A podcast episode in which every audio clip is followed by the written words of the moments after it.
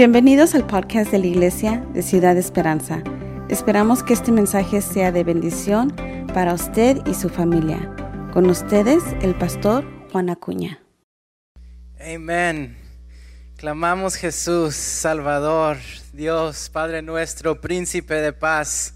Esa es la celebración que tenemos el día de hoy. Gracias por tomarse este domingo para estar en la casa del Señor y decir gracias a Dios por todo lo que ha sucedido en nuestras vidas. Gracias al Señor porque Él ha sido fiel. Gracias a Dios porque en medio de todo hemos visto su fortaleza, su, su poder, su gracia, su misericordia. Gracias Dios. Yo quisiera invitarte a estar de pie un segundo más para leer una porción de la palabra del Señor. Lucas capítulo 2, versículos 7 al 20. Y también tomo un tiempo para darle la bienvenida otra vez a todos los que están en línea, en Facebook, en YouTube. Dios les bendiga, bienvenidos a este tiempo de Navidad, de celebración. Nosotros creemos que la celebración es Cristo Jesús y estamos celebrando lo que Cristo Jesús ha hecho por nuestra humanidad. Aleluya. Lucas capítulo 2, versículos 7 al 20.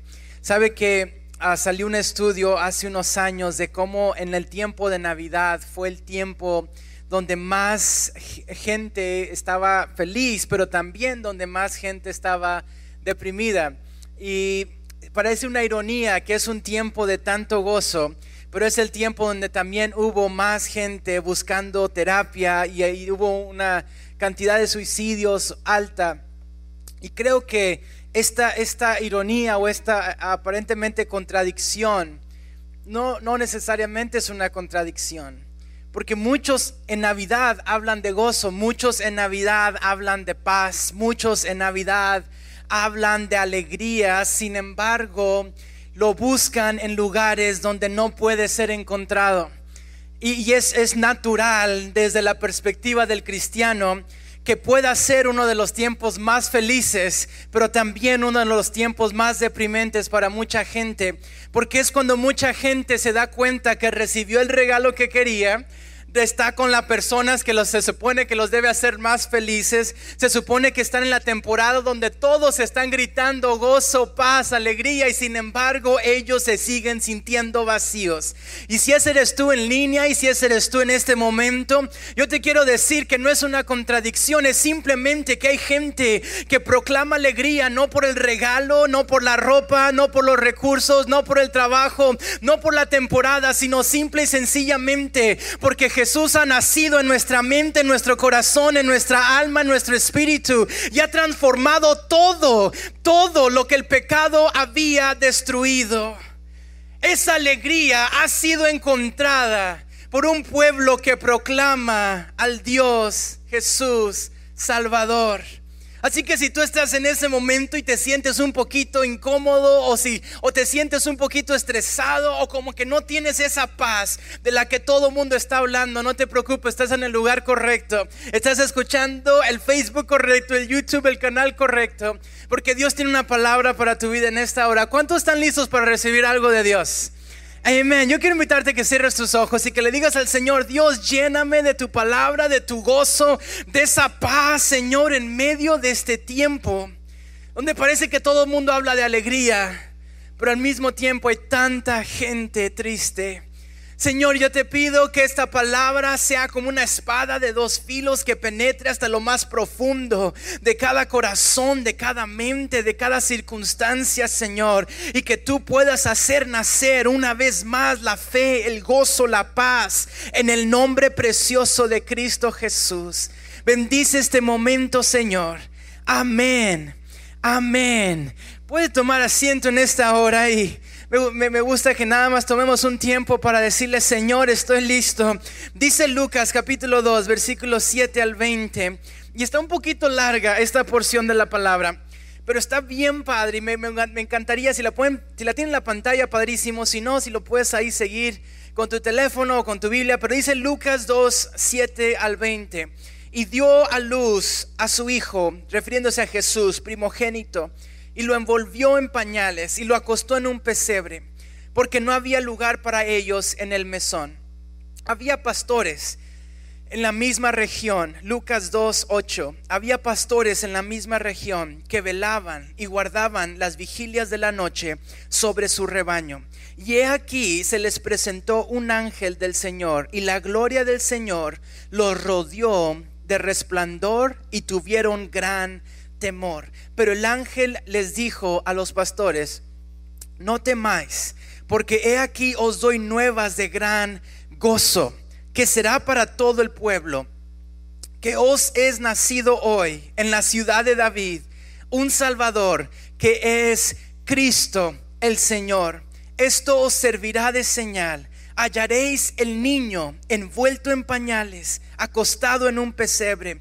Y repentinamente apareció con el ángel una multitud de huestes celestiales que alababan a Dios y decían, Gloria a Dios en las alturas y en la tierra paz, buena voluntad para con los hombres. Sucedió que cuando los ángeles se fueron de ellos al cielo, los pastores se dijeron unos a otros, y, pasemos pues hasta Belén y veamos esto que ha sucedido, que el Señor nos ha manifestado.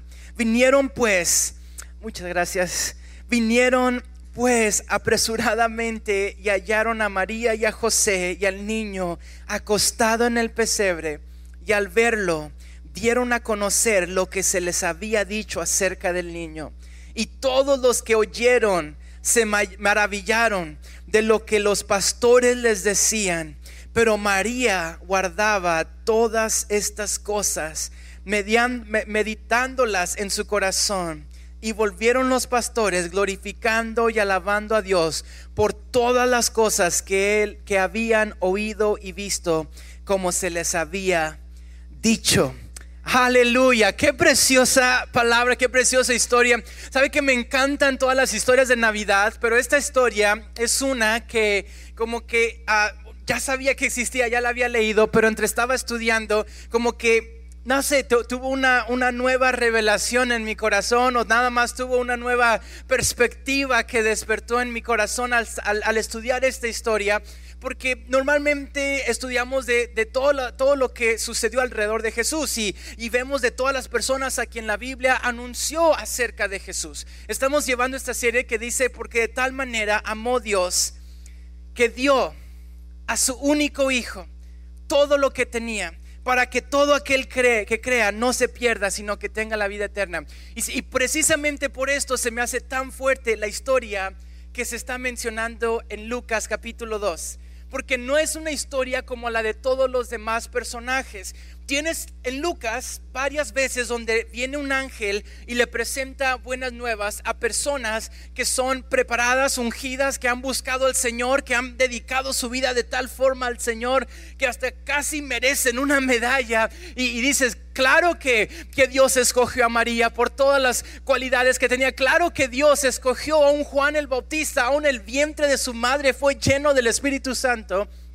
Elizabeth. Y cuando ves que el ángel viene con el sumo sacerdote a avisarle de lo que va a hacer. Eh, eh, todo, todos los mensajes alrededor, aún incluyendo a los magos que viajan desde el oriente y vienen viajando y son personas importantes de dinero y, y personas sumamente influyentes y que vienen a Jesús. Pero lo poderoso de la historia de Lucas 2 es que aquí hay como que algo que cambia radicalmente a la consistencia de todos los demás anuncios que están sucediendo. Aquí cambia radicalmente todo lo que está pasando. ¿Por qué? Porque hoy en día, cuando vemos la historia, a lo mejor la vemos de una perspectiva un poquito romántica, ¿no? Pero en aquel entonces, cuando se hablaba de pastores de ovejas, eran las personas menos queridas en ese entonces. ¿Por qué? Porque si tú estabas en la tienda, si tú estabas caminando y de repente se te acercaba un pastor de ovejas, lo más probable es que ese pastor de ovejas olía muy mal. Lo más probable es que ese pastor de ovejas olía de lo peor que te puedes imaginar.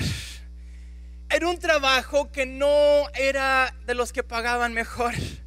Era un trabajo que muchas personas consideraban inferiores era una posición social muy, muy baja. Y precisamente por esto me llamó tanto la atención cuando estaba estudiando esta historia, cuando estaba viendo de todos los anuncios que se dan de Navidad, tiene sentido que se le haya avisado a los magos.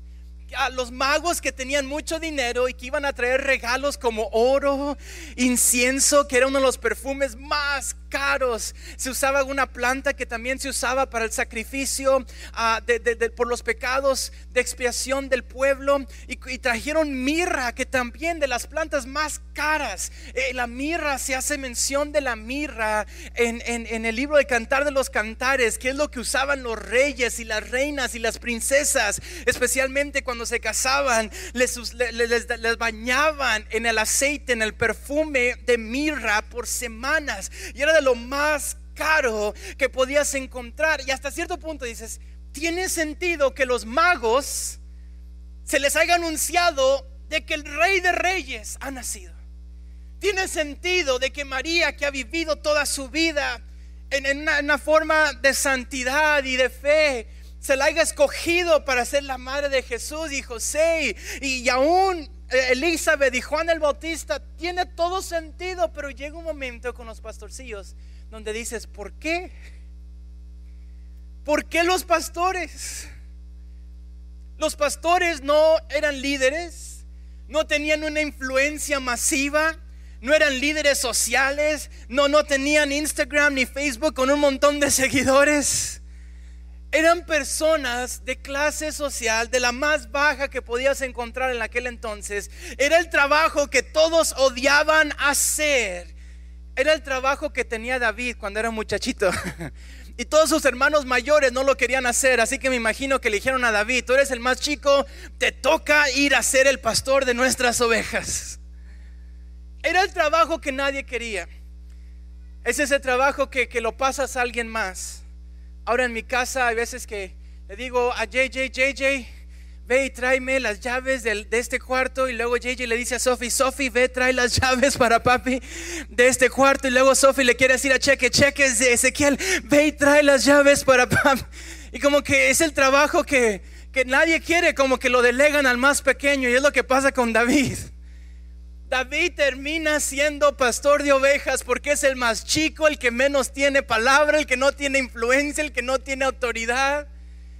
Y por eso se me hace tan raro que los ángeles quieran venir a anunciar a los pastores. ¿Qué dices? ¿Quiénes son ellos? ¿Qué importancia tienen los pastores en recibir el mensaje de que Jesús va a nacer? Todos quieren que las personas más importantes estén en su cumpleaños, ¿no? Sí, que vengan los magos porque ellos traen regalos buenísimos. Sí, que, que, vengan los primos, que venga el primo Juan el Bautista, que él se dé cuenta de que voy a nacer, que la tía también, Elizabeth, también se dé cuenta que voy a nacer. Pero ¿por qué los pastores? Y eso es donde te deja rascándote la cabeza un poco. ¿Por qué Dios hace algo tan, entre comillas, escandaloso para dejarle saber a personas con quizás el peor trabajo del mundo, en la situación peor del mundo y siendo de los de lo más bajo en la sociedad? ¿Por qué les quieren decir a ellos? ¿Y por qué Dios manda un ángel? Un ángel es algo que Dios mandaba a personas que iban a ser reyes, profetas, siervos de Dios. Un, ángel es lo que Dios mandó cuando iba a profetizar sobre Sansón y que iba a conquistar multitudes y que iba a traer victorias enormes. Un ángel es lo que Dios mandó con un Gedeón cuando le avisa que va a ir a conquistar al campo del enemigo. Un ángel es lo que Dios usa para ungir a reyes, a profetas, a sacerdotes, pero no a pastores. Sin embargo, Dios manda a un ángel que vaya con los pastores. Y va el ángel y les empieza a anunciar a los pastores. Ahora, yo no sé, yo sé que hay personas y hay académicos que han sugerido que posiblemente la razón que llegó el ángel con los pastores es porque es posible cabe dentro de las posibilidades de que Dios mandó el ángel con alguien más y ese alguien más no le creyó a Dios. Se me hace un poquito fuerte porque digo, ¿cómo no le crees a Dios si se te aparece un ángel? No? Pero es posible. Sin embargo, la Biblia no dice eso. La Biblia dice que Dios manda al ángel con los pastorcillos.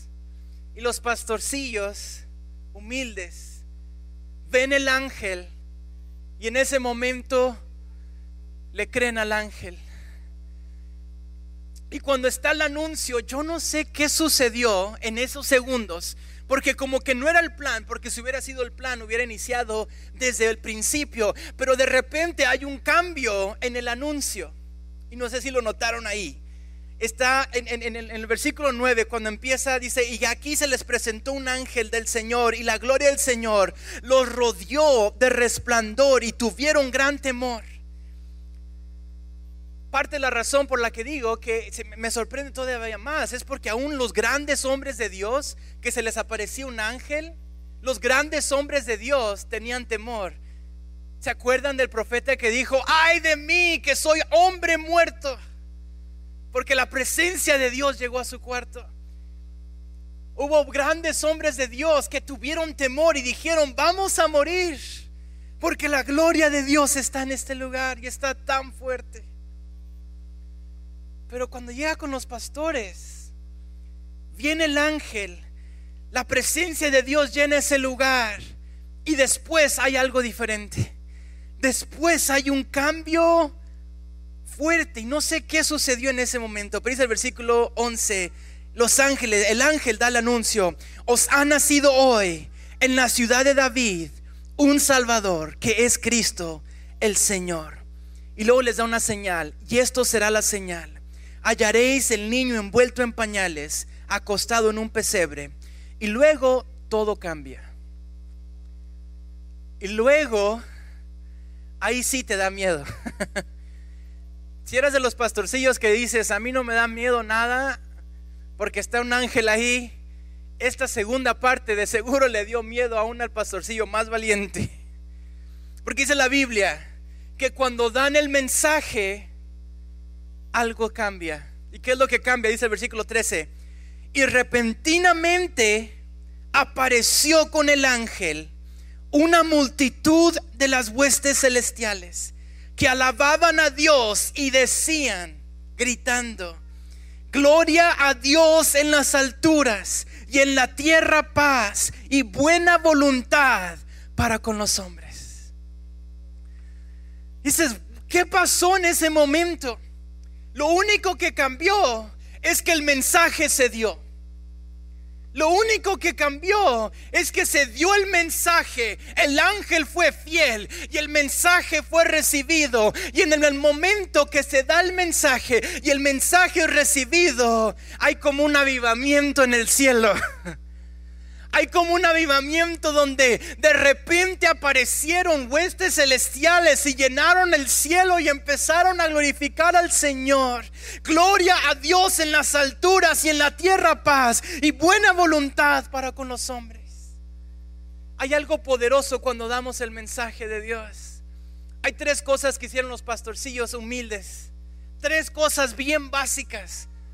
La primera es que ven y escuchan el mensaje y lo creen. La segunda es que después de recibir el mensaje, actúan y dicen, pues si esto es verdad, vamos a Belén. Y lo tercero es que después de ir a Belén, empiezan a decirle a todo el mundo lo que ha pasado. No hay, no hay una ciencia profunda en esto reciben el mensaje, cambian su rumbo y empiezan a proclamar lo que Dios ha hecho. ¿Sabe que esos tres elementos son los tres elementos que cambiaron a la iglesia primitiva? La iglesia primitiva no se le conoció por tantos factores exteriores, ni por ser la más próspera, ni por tener más dinero. Simple y sencillamente la iglesia primitiva recibió el mensaje, lo creyó y empezó a proclamarlo a todo mundo. Se dio el mensaje, lo creyeron y lo empezaron a proclamar. Lo único que hace que la atmósfera cambie es que cuando se da el mensaje, cuando se es fiel, algo cambia. Hay veces que nosotros tenemos tanto miedo de dar el mensaje de Cristo. A veces que tenemos tanto miedo de aún de decir que somos cristianos. Y sabes qué? Hay algo que no está sano ahí. Hay algo que no está sano en eso.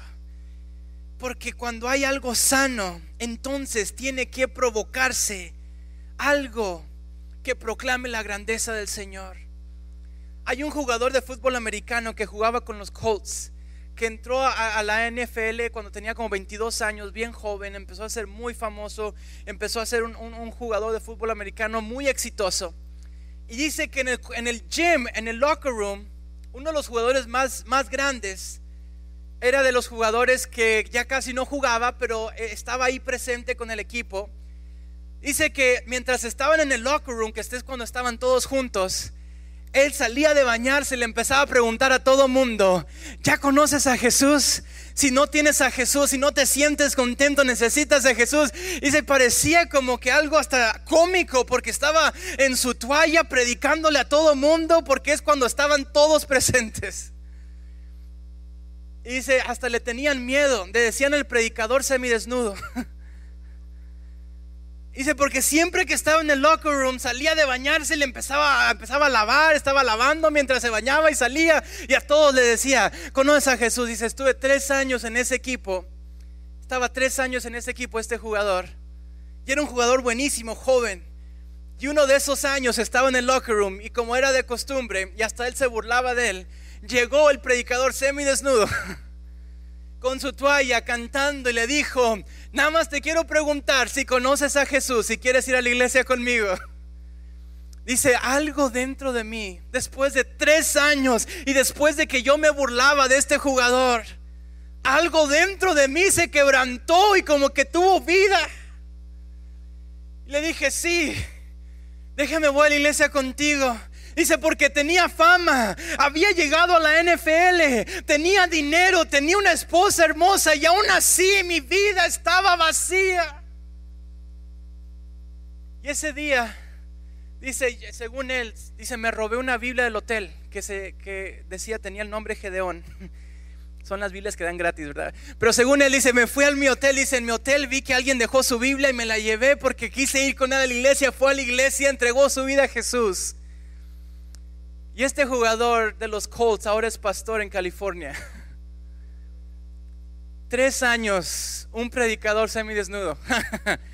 Tres años, un predicador que no estaba con miedo ni temor de decir, yo sigo a Cristo. Y si se quieren burlar o me quieren decir cosas o me quieren decir lo que ustedes quieran decir, yo nada más quiero ser al fiel al mensaje, fiel a proclamar, fiel a decir, ¿quién salvó mi vida y por qué tengo gozo?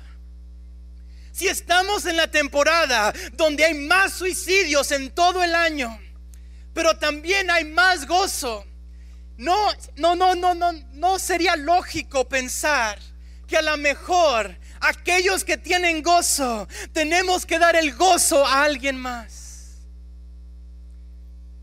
Hace unos años, no sé, no, no, no sé en qué iglesia, pero era en el sur de Carolina, salió en un noticiero la historia de, y no sé qué tan certero si fue hace unos años, pero salió en el periódico de, una, de una, una, iglesia como 200 personas en el sur de Carolina que estaban celebrando Navidad y en eso entra una pareja un poquito mal vestida, él olía un poquito mal y tenían un bebé con ellos. Y no había donde sentarlos, así que los sentaron mero enfrente. Y varios automáticamente empezaron a pensar, pues ellos no son de nuestra iglesia, ya conocemos a todos los de la iglesia.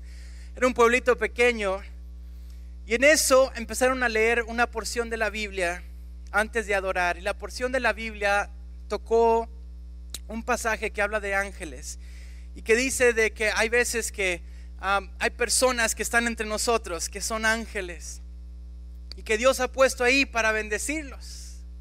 Y a veces ni siquiera te vas a dar cuenta que la persona que estabas ayudando son ángeles. Y en ese momento el pastor pasó y el pastor estaba incómodo también porque eran dos personas que no eran de su iglesia y estaban mal vestidas y olían un poquito mal y no sabía qué hacían en su iglesia, no era normal para ellos. Dice, pero en ese momento entró convicción en su corazón y se, se acababa de leer ese pasaje y se hicimos el tiempo de peticiones y dice, nunca lo hacíamos, pero empecé a pasar el micrófono para la gente que tenía necesidad. Y llegaron el micrófono a esta pareja. Y dice, mi nombre es José y mi esposa se llama María. Y era, entre comillas, una coincidencia. Dice, y nada más estamos buscando algo de comer. Y no tenemos dónde quedarnos esta noche, estamos viajando a otra ciudad.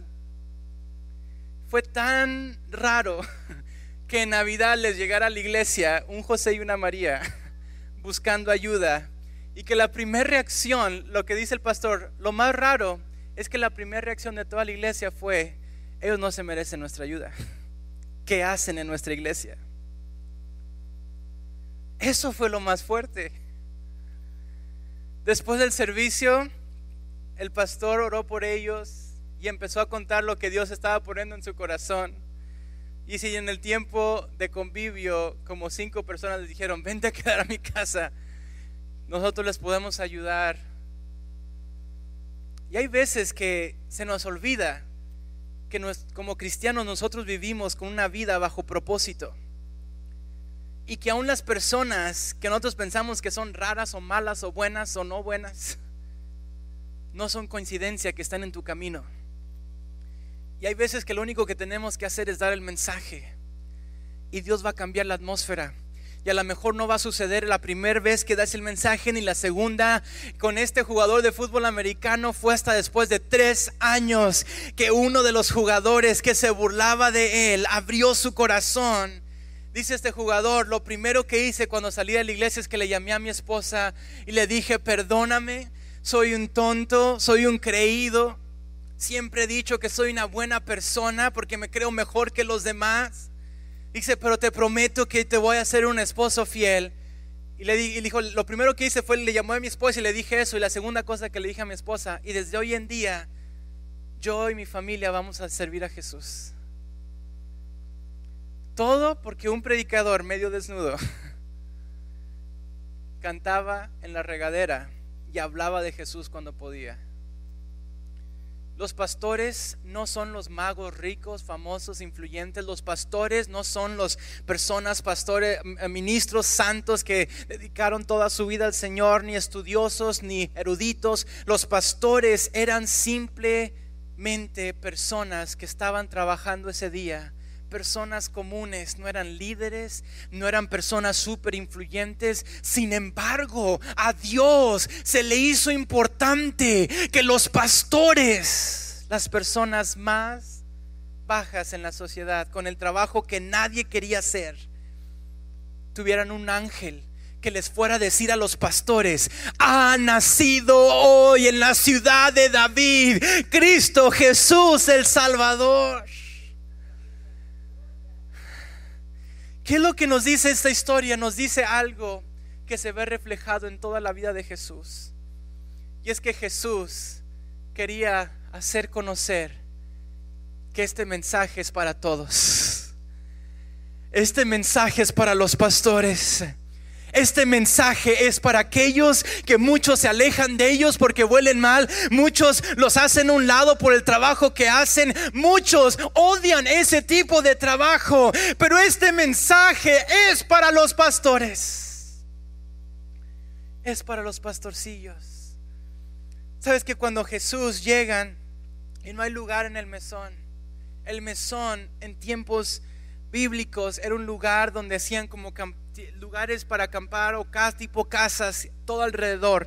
Y en medio es donde estaba el establo, porque muchos de los que iban viajando ahí dejaban sus animales. No había lugar en el mesón porque ya estaba lleno, pero el lugar donde estaba el establo era público. Cualquiera podía ir ahí dejar sus animales o salirse pero era un lugar público donde todos podían entrar y salir. Y ahí es donde estaba el pesebre de Jesús. Yo sé que hay veces que pensamos que esto fue así por coincidencia o porque muchas personas piensan que tuvo que Dios nacer humildemente, pero creo, cuando estaba leyendo esta historia, creo que a lo mejor la razón por la que Jesús decidió nacer así es porque Jesús quiso nacer en un lugar público donde todos tuvieran accesos a llegar a Él. Y a lo mejor nosotros nos, nos, nos imaginamos la cama o el pesebre o el lugar humilde o el lugar no más apropiado pero a lo mejor Dios estaba dando un mensaje. Este mensaje es para todos. Este mensaje es para todo aquel que en Él crea, no se pierda, sino que tenga vida eterna. Este mensaje no tiene puertas, no tiene prerequisitos. Las puertas están abiertas para todo aquel que en Él crea, que no se pierda, sino que tenga vida eterna. Ese es el mensaje de Jesús. Es por eso que Jesús tiene que regañar a los discípulos. Cuando los discípulos le dicen a los niños, háganse un lado niños, ustedes no son importantes, porque Jesús es una persona importante y tiene que hacer cosas importantes. Y Jesús tiene que detener todo y decirle a los discípulos, no, no, no, no, dejad los niños, venid a mí, porque de los tales es el reino de los cielos. Mi reino no tiene puertas, mi reino no tiene barreras mi reino es público y todos tienen acceso a la vida eterna. Aleluya. Es por eso que una mujer con el flujo de sangre se acerca a Jesús y empuja a la multitud. Y Jesús sabe que salió poder de él. Y Jesús sabe qué es, lo, que sucedió. Jesús sabe lo que está haciendo. No está sorprendiendo a Jesús que la mujer hizo esto. Pero tradicionalmente esta mujer, por su enfermedad, tenía que estar fuera del campamento. Ella ni siquiera podía estar en la ciudad. Tenía que estar aislada a causa de su enfermedad. Pero Jesús quiere hacer notar algo.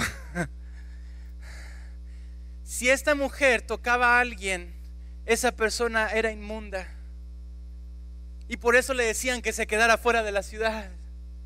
Y esa persona inmunda tenía que estar aislada también un tiempo.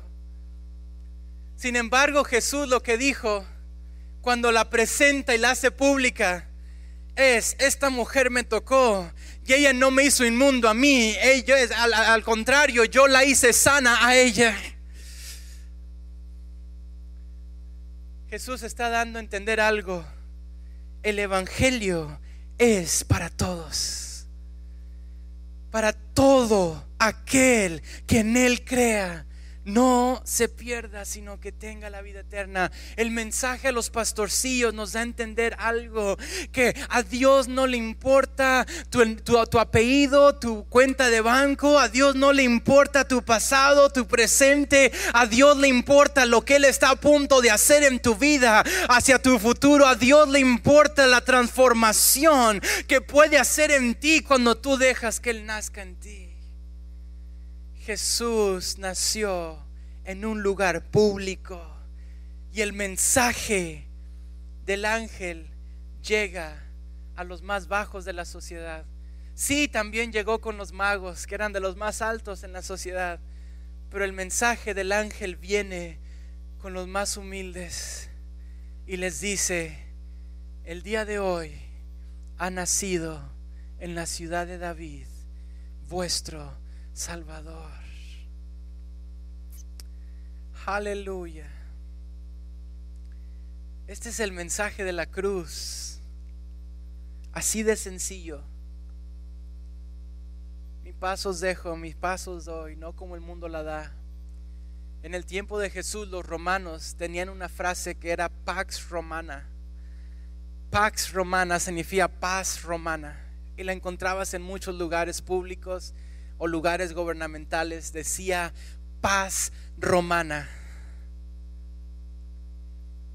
Esa paz romana, lo que le estaba diciendo al pueblo, cuando tú pagas tus impuestos, tú puedes tener la paz romana.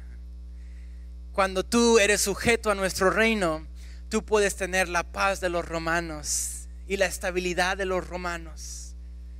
Y mucha gente no se metía con los romanos porque el ser ciudadano romano implicaba cierta protección romana. Por eso cuando Pablo lo meten a la cárcel y lo golpean y luego lo quieren dejar en libertad, Pablo tiene que decirles, no, no, no, no, necesito que ellos vengan, los líderes vengan y me digan perdón personalmente porque yo soy ciudadano romano. Lo que dice Pablo. Pero cuando viene Jesús, Jesús viene a dar una paz mucho más fuerte que la romana. Y es una paz que no necesitabas pagar esos impuestos, no era una paz que venía por gracia a la tierra.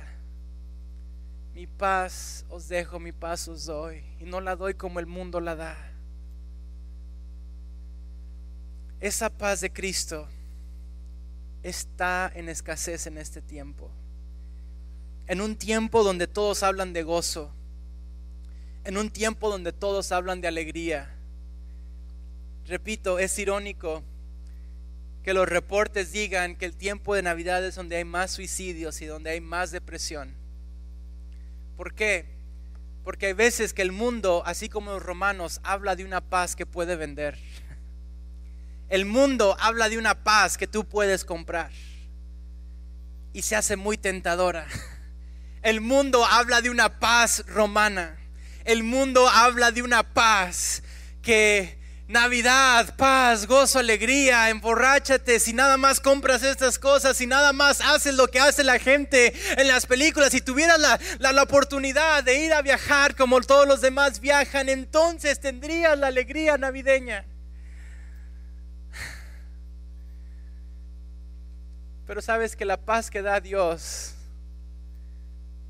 no tienes que regresarla porque no te quedó. La paz que te da Jesús no te va a dejar un dolor de cabeza el siguiente día. La paz que te da Jesús no es como la que da el mundo. La paz que da Jesús viene, te sacia, te renueva, te restaura. Y esto es lo triste, que hay mucha gente que ha recibido esa paz, pero la ha intercambiado por otra cosa. Hay mucha gente que ha recibido esa paz, pero ha regresado a anhelar más la paz romana. Pero esto es lo único que necesita suceder. Es que tú dejes que Jesús nazca en tu vida otra vez.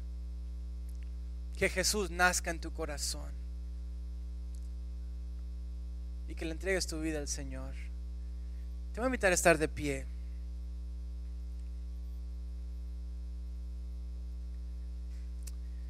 Cuando hablamos de esta paz, como dice la palabra del Señor, esa paz que sobrepasa el entendimiento, todo entendimiento. La Biblia está hablando de una fe, de una certeza, donde tú sabes que tu vida está en las manos de Dios.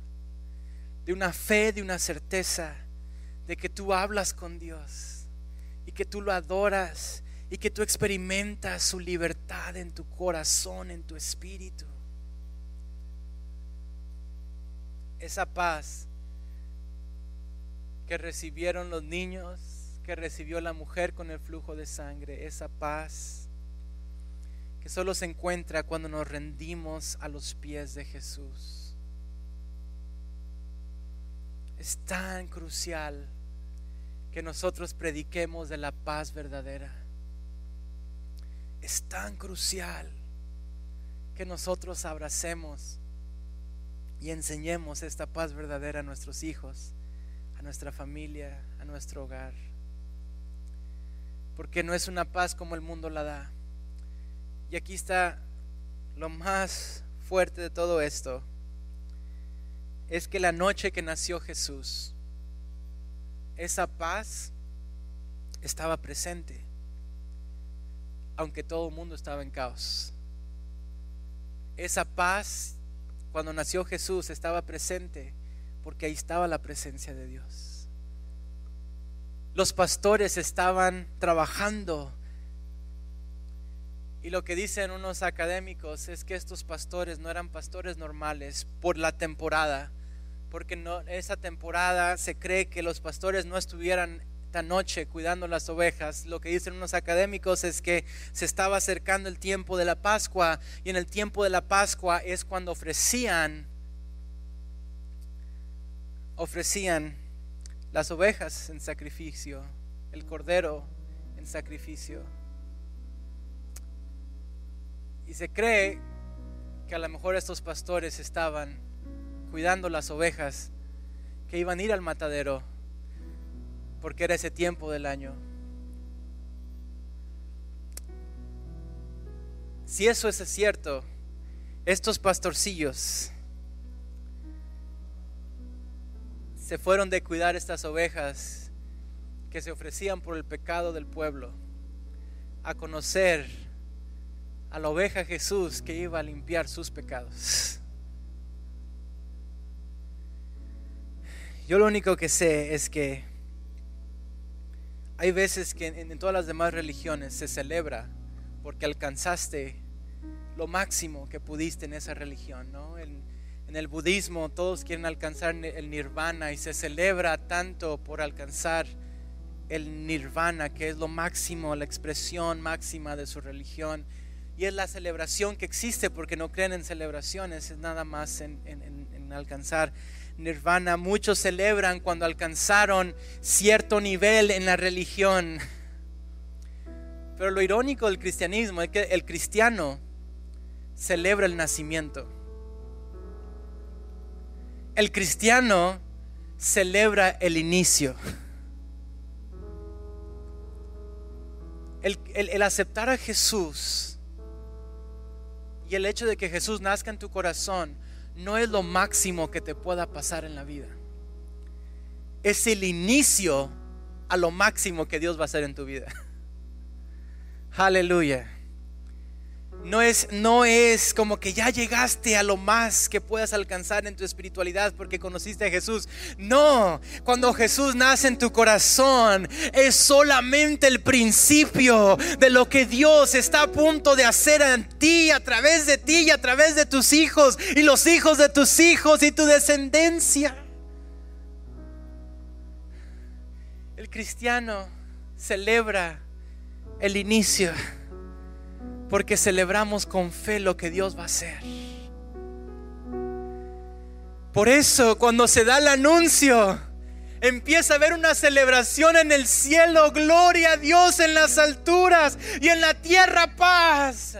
No porque Jesús ya murió en la cruz, sino porque Jesús nació. Y una nueva vida inicia una nueva esperanza para toda la tierra. Por eso decimos los cristianos que cada vez que una persona se entrega a Cristo hay una fiesta en el cielo. Por eso decimos los cristianos que cada vez que alguien se rinde a Jesús hay una fiesta en nosotros. ¿Por qué? Porque celebramos el inicio. Celebramos lo que Dios está a punto de hacer. Y creo que esto es todavía más significativo en este año 2020 porque yo sí creo que en este año 2020, sabe que la última predicación que yo, Dios me permitió dar en la iglesia antes de que cerráramos todo, la última predicación que di fue que Dios nos estaba llamando a santificarnos en secreto. Así como David, Dios lo llamó a pelear con el oso en secreto y a cuidar de las ovejas y peleó contra un león en secreto, sin aplausos, sin nada. Estaba solo David, pero en su soledad David aprendió a honrar al Señor con lo poco que le había dado. Y en lo secreto Dios le dijo a David, en lo secreto necesito que me seas fiel. Cuando no hay aplausos, cuando no hay motivación, cuando no hay nadie a tu alrededor, ahí necesito que venzas al león y al oso. Y es por algo que Dios le permitió pelear en lo secreto, porque cuando conquistas en lo secreto, Dios te da victorias en público. Y David no iba a poder vencer a Goliat en público si no aprendía a vencer en lo secreto. Oh, aleluya. Yo siento que el año 2020 ha sido un año de secreto. Ha sido un año de ayunar en secreto, de adorar en secreto. A lo mejor muchos les ha tocado estar un miércoles, un domingo adorando en sus salas sin nadie alrededor y nada más viendo al Facebook y de repente sentir la presencia de Dios en ese momento. Este viernes llegó un muchacho con, con cuatro personas y dijo, me dio COVID me estaba alejando de Dios. Dice, y estaba un día en la mañana nada más, prendí el teléfono y abrí Facebook y estabas tú gritando, Juan. Y me caíste como que dije, ¿por qué está gritando tanto? Y te cambié. Pero luego algo dentro de mí me hizo regresar. Dice, y te seguí escuchando y me quedé quebrantado llorando. Dice, yo estaba tan asustado de que me iba a morir en ese momento pero ese momento solo, Dios me tocó tan fuerte. El 2020 ha sido un año de soledad. Pero déjame te digo, Jesús nació, algo nuevo está iniciando. Aleluya. Jesús nació, algo nuevo está iniciando. Jesús nació, algo Jesús está cocinando. Jesús nació. Jesús nació significa que en medio de una noche fría, donde hay un Herodes matando a un montón de niños, de asesinatos, de violencia en una noche horrible, donde, donde José y María están en un lugar público teniendo a su bebé, donde están aún con el riesgo de María te está teniendo un bebé y puede haber muchos riesgos, aún con el riesgo de que los pueden asaltar porque están solos y normalmente la gente no viajaba solo, viajaba en caravanas, hay tantos riesgos en esta noche sola y fría. Pero ¿sabes cómo dice el canto navideño? Era una noche fría de soledad, pero era una noche de paz. Ha sido una noche, ha sido un año frío, solo, pero una noche de paz. Porque Jesús no nos ha abandonado. Porque Jesús sigue con tu vida en sus manos. Aleluya. ¿Por qué no cierras tus ojos y se pueden levantar tus manos un momento? Y este es el último servicio en persona que estamos haciendo. Hoy a la noche a las seis tenemos el último servicio en persona. Pero este es el último domingo. Y quisiera que levantaras sus manos un momento y que le dieras gracias a Dios porque en este año 2020 ha habido fracasos, sí. Ha habido luchas, sí, definitivamente. Ha habido soledad, sí, ha habido mucha soledad. Ha habido luchas que dices, yo no la voy a poder vencer esta.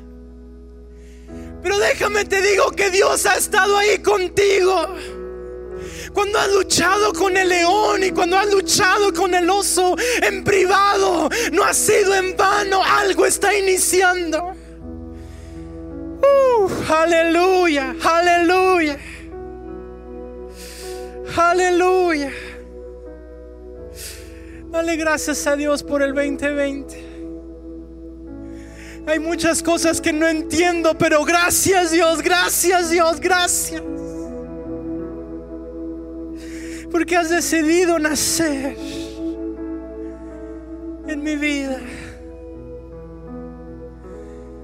Es una noche fría, una noche oscura, una noche sola. Pero es una noche de paz. Es una noche de paz. Si tienes allá a tu esposa, agárrala de la mano. Si tienes allá a tu hijo, a tus niños, agárralos de la mano. Si tienes ahí a alguien que amas, si un cercano tuyo y adora al Señor con este canto. Dile, Señor, yo no entiendo muchas de las cosas que están pasando en nuestras vidas o en este mundo. Pero yo necesito que tu presencia esté presente, Señor. En mi hogar, en mis niños, en mi familia, en mi matrimonio, en mis finanzas, en mi salud. Señor, en nuestra vida espiritual, en el nombre de Jesús. Aleluya, aleluya, aleluya, aleluya. Oh, aleluya, la presencia de Dios está en este lugar. Adora al Señor. Adora al Señor un momento.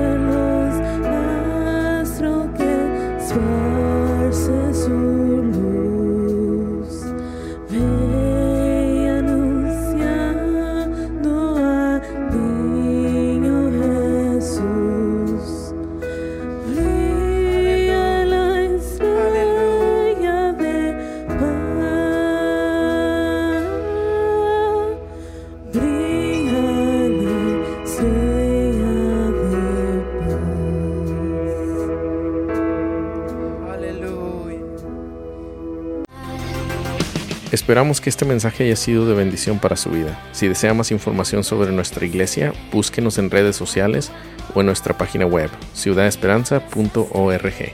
Gracias.